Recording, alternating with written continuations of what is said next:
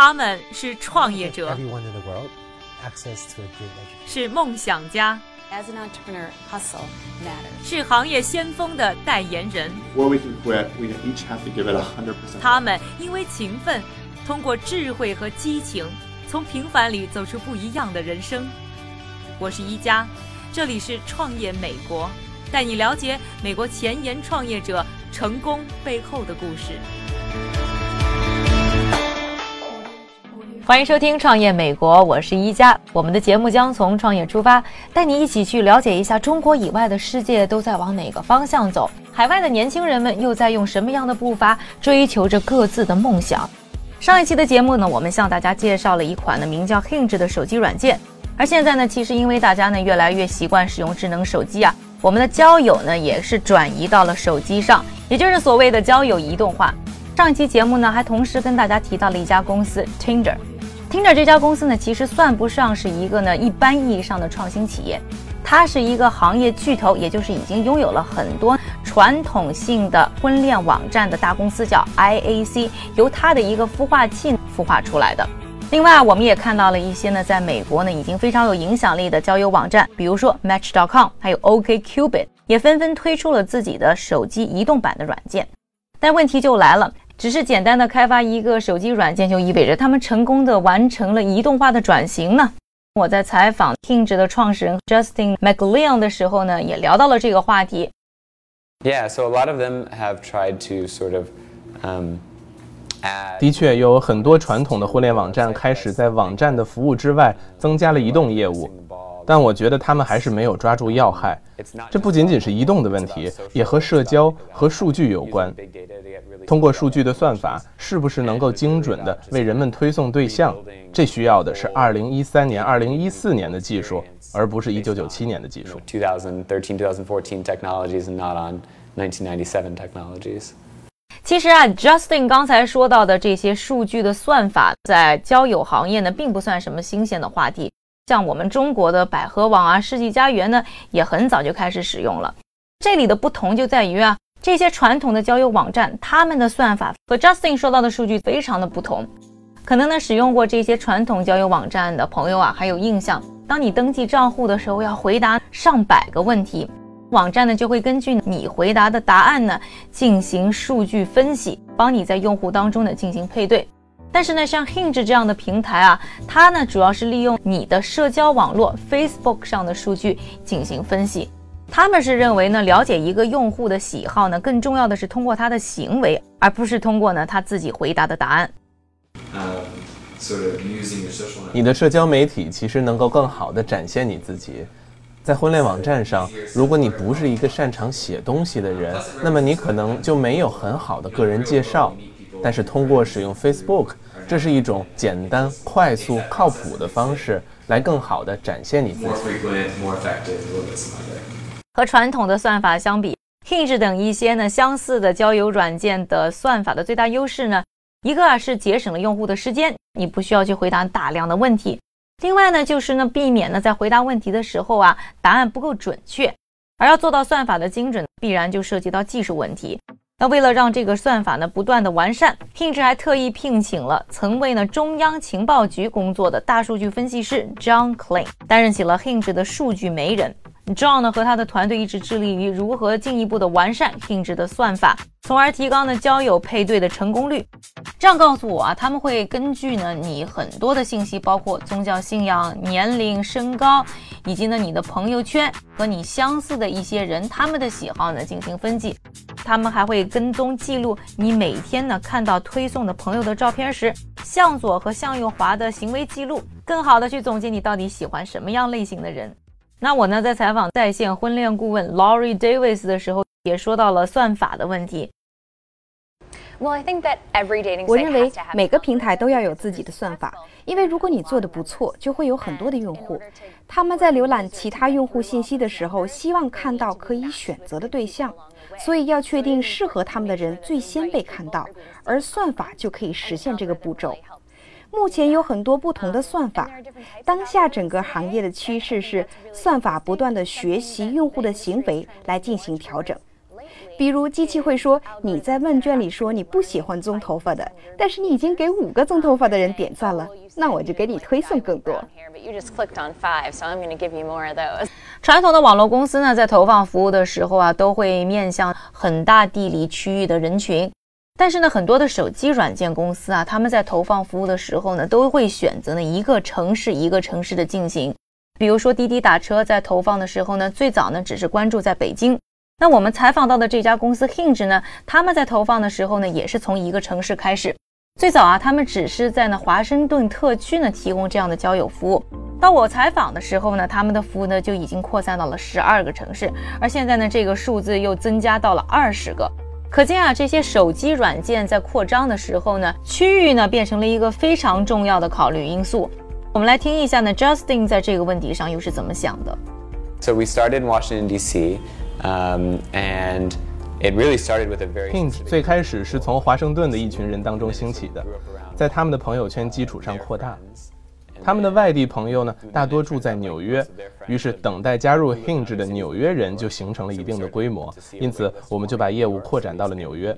就像这样，我们来分析现有的用户的朋友们都住在哪儿，那个市场究竟有多大，之后在那个城市投放业务。就这样，靠社交网络一个一个城市扩展开来。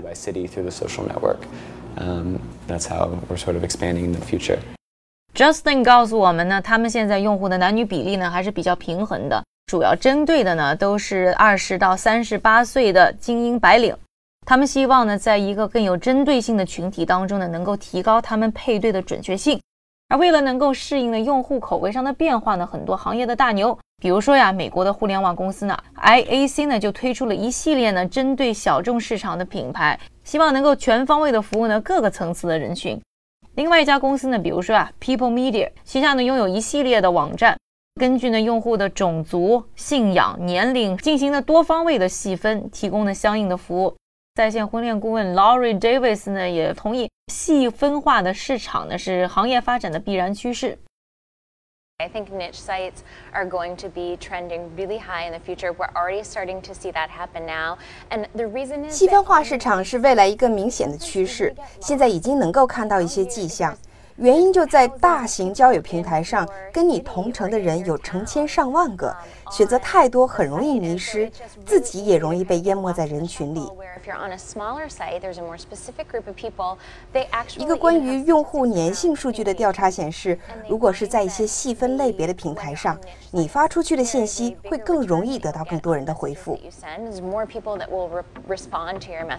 说到这里呢，大家可能也听出来了。现在的交友市场啊，有三大趋势。首先呢，就是移动化，有越来越多的服务开始呢转战移动平台，希望能够增加呢客户的粘度以及呢他们配对的精准度。另外呢，就是更充分的利用你的社交网络的信息以及你的朋友圈呢，帮你找朋友，复制呢我们生活当中的交友方式。第三个趋势啊，就是更小众化的市场，通过更精准的定位，更加快速的找到你潜在的朋友。上一集的节目也和大家聊到了，现在的移动交友行业呢还在发展的初期，占领市场份额和拥有更多的用户对于他们来说是首位的。Justin 也表示啊，现在想的更多的是如何让更多的人去使用 Hinge，而不是营业模式。到现在为止呢，似乎在钱的问题上呢还没有一个非常明确的策略。我们的服务目前还是免费的，因此还没有赚钱。但我们将来也会考虑广告啊、订阅服务等等。我们现在关注的重点是产品本身如何更好地服务大众。现在证明我们的服务已经奏效了，但我们当然还想全面提升它的档次，精进它的算法，同时尽快扩张业务。上一期节目当中呢，也和大家聊到了 Justin 在创建 Hinge 初期的各种艰难历程。经历过了各种各样的拒绝、失败，也经历过了起死回生和受到投资人的追捧。面对镜头的时候呢，Justin 倒是显得非常的平静。应该说呢，是我们采访创业美国一系列创业家当中呢，相对来说呢，性格显得比较内向的。但是也是透露出了他性格当中的那股韧劲。在交谈当中啊，他也告诉我呢，Hinge 其实已经不是他做的第一家创业公司。在十五岁的时候啊，Justin 就办过一家公司，专门呢帮别人做网站。回顾呢自己过去四年的创业艰辛，Justin 也给出了他自己的创业心得。It's I think it's the the main thing is knowing 我觉得最主要的就是要把握好什么时候踏实坚守，什么时候灵活变通。A lot of times, if I listened to people in the very beginning who told me like online dating is silly, and I changed the course then. 如果最初我就听取周围人的意见，他们说在线交友是个特别愚蠢的想法，那我肯定不会有今天了。但另一方面，如果我还固执地坚持当初打入这个市场的策略，那就是完全错误的。这个市场瞬息万变，既需要技术，也是一门艺术。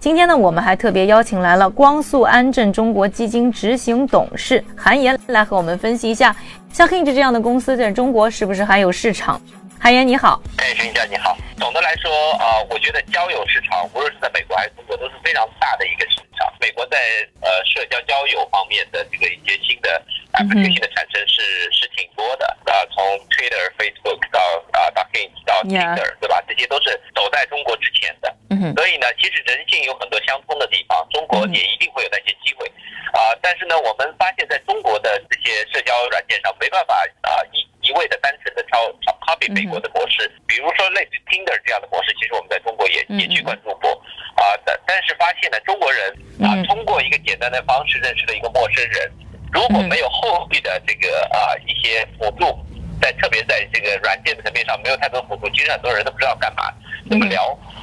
所以一味的抄美国的模式呢，可能还